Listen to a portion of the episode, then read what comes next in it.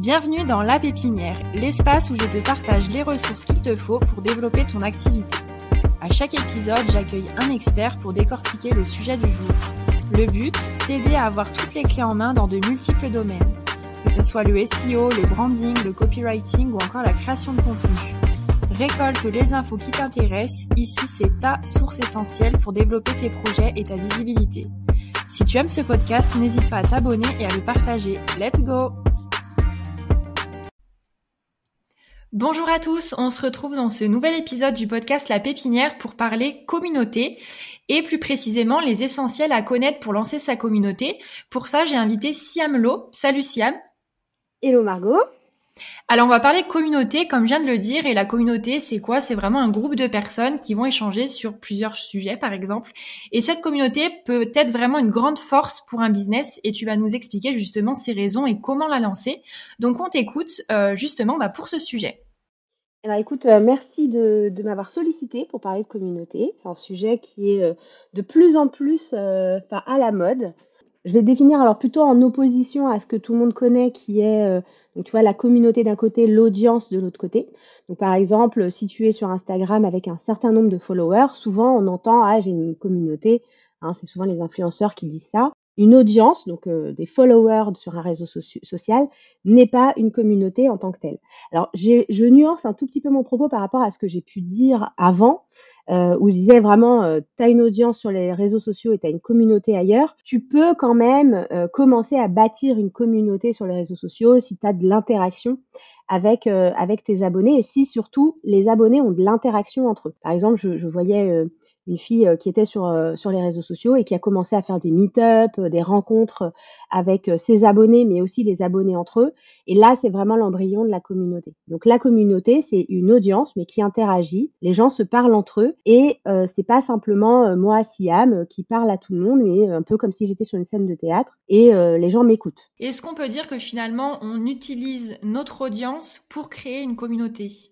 Alors, tu peux utiliser ton audience pour créer une communauté. Tu peux créer une communauté sans avoir d'audience. Euh, tu sais, c'est un peu le même principe que ce qu'on entend maintenant beaucoup, l'UGC, le User Generated Content, où on te dit, bah en fait, t'as pas besoin d'avoir énormément euh, d'abonnés pour commencer à faire de l'UGC. Bah là, c'est pareil, en fait, t'es pas obligé d'avoir une grosse audience pour avoir une communauté. Et d'ailleurs, souvent, les community builders ont des très grosses communautés. Euh, c'est mon cas d'ailleurs mais pas forcément des très grosses audiences euh, sur Instagram, par exemple. Tu peux avoir une audience et la transformer en communauté. C'est pas plus facile. Euh, tu peux être juste euh, communautaire sans l'audience. Je pense que ça dépend de ton business, ça dépend de ce que tu veux faire et puis ça dépend aussi de ton caractère. Parce que oui, finalement, même si on a une petite audience, on peut très bien commencer notre communauté et elle, elle évoluera au fur et à mesure. Oui, c'est ça. Et puis il y a des personnes, moi je vois beaucoup d'entrepreneurs, par exemple, de freelance, d'indépendants, qui disent bah moi j'ai pas envie de me montrer sur les réseaux sociaux. Euh, l'influence a assez mauvaise presse aussi. Euh, donc euh, souvent certains me disent bah j'ai pas forcément envie de me montrer sur les réseaux sociaux. Bah là la règle elle est simple. Hein. Bah, construis une communauté, tu seras pas forcément obligé de te mettre en avant. Bien au contraire, hein, quand tu construis une communauté, faut pas se mettre soi en avant. donc donc ça c'est tout à fait possible de le faire comme ça. Et puis si euh, tu as déjà une grosse audience, euh, ça peut être intéressant de basculer sur une communauté parce qu'en fait, ta communauté, contrairement à ton audience, elle t'appartient. Entre guillemets, c'est un peu bizarre de dire ça de personne, mais tu vois, quand tu euh, écrit des newsletters à, à 10 000 abonnés, enfin 10 000 euh, mails, euh, c'est pas la même chose que parler à 5 000 abonnés sur Instagram. Les mails, c'est dans ta base, etc. Alors que sur Instagram, bah en fait, ton compte il saute, tes abonnés t'appartiennent plus. Donc c'est tout à fait possible, enfin même en tout cas, moi, je le conseille, mais on va dire que je prêche pour ma paroisse, c'est de se dire que même si tu as une grosse audience sur Instagram, ça peut être intéressant d'avoir une communauté pour plusieurs raisons et ça, je pense qu'on va l'aborder un peu plus tard dans le podcast. Ok, super, pas très bien. Alors, est-ce que tu peux nous expliquer un petit peu le commencement de la création de communauté? Quelle est, on va dire, la première étape entre guillemets? Alors, la première étape de la création de la communauté, elle est comme pour toute création d'entreprise ou autre, c'est pourquoi tu vas créer une communauté? En tout cas, moi, c'est la première question que je pose. Pourquoi tu veux créer une communauté et à quoi elle va te servir? Alors ça, c'est important. Est-ce que c'est primordial pour toi d'avoir une communauté? Je m'explique. Euh, les résultats, parce que souvent, euh, on va faire de la communauté pour faire de l'acquisition, par exemple. bah, les résultats vont être beaucoup plus longs que d'aller lancer une publicité sur Facebook. Euh, et après, à quoi elle va te servir? Est-ce que c'est pour faire de l'acquisition? Est-ce que c'est pour faire euh, de la rétention? Par exemple, si on prend le fameux framework euh, cher aux grosses marketeurs, est-ce que c'est parce que tu veux vraiment animer en fait tes clients pour qu'ils fassent de la recommandation, etc.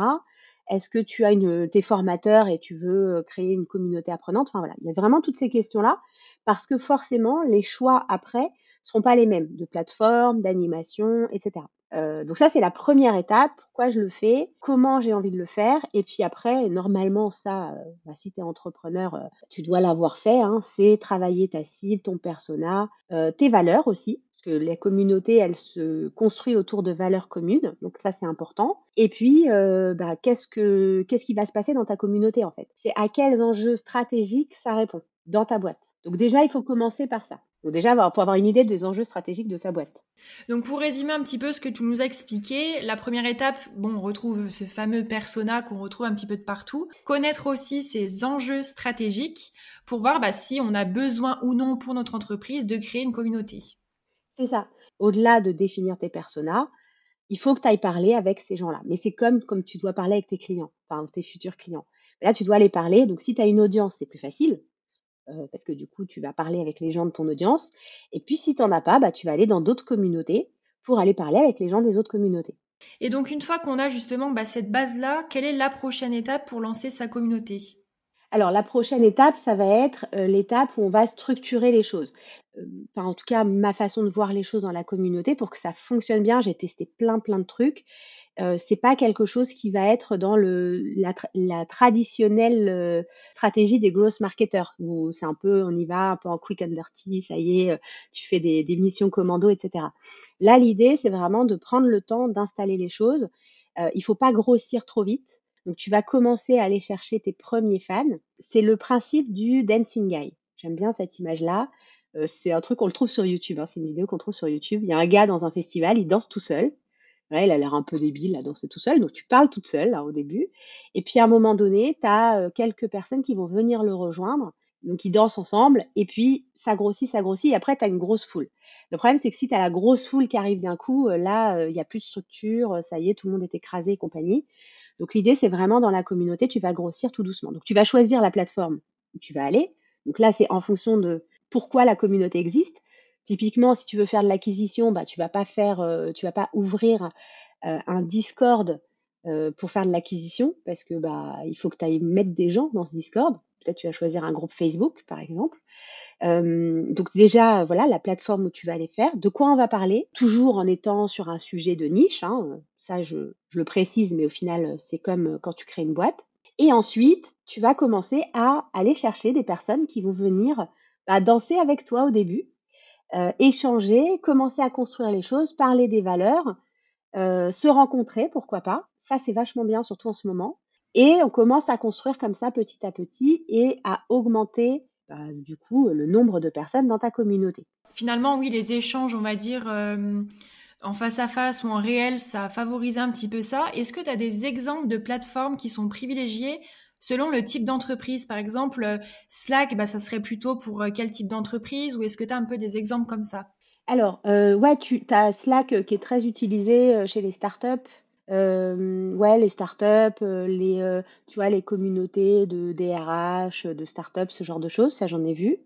Euh, tu as Discord, alors là on est plutôt sur les geeks, les devs, les gens qui travaillent dans le Web 3, etc. Euh, voilà. Après, tu as des plateformes qui sont un peu moins connues, qui s'appellent, euh, tu vois, il y en a une qui s'appelle Circle, qui est une plateforme euh, du coup américaine et qui permet de faire des MOOC, ce genre de choses. Et puis, tu as les groupes Facebook qui ne sont pas du tout dépassés en fonction de la cible. Ça peut être vraiment très intéressant. Parce que je me posais aussi la question, est-ce que par exemple, une plateforme où tu vas devoir donner peut-être ton téléphone, ton nom, ça risque pas de freiner certaines personnes qui peut-être ne veulent pas diffuser leur, euh, leur info personnelle En fait, je pense que ça dépend beaucoup des plateformes. Moi, tu vois, alors j'ai tout testé. J'ai testé de faire de l'acquisition en B2B sur une plateforme, enfin en passant directement sur Slack.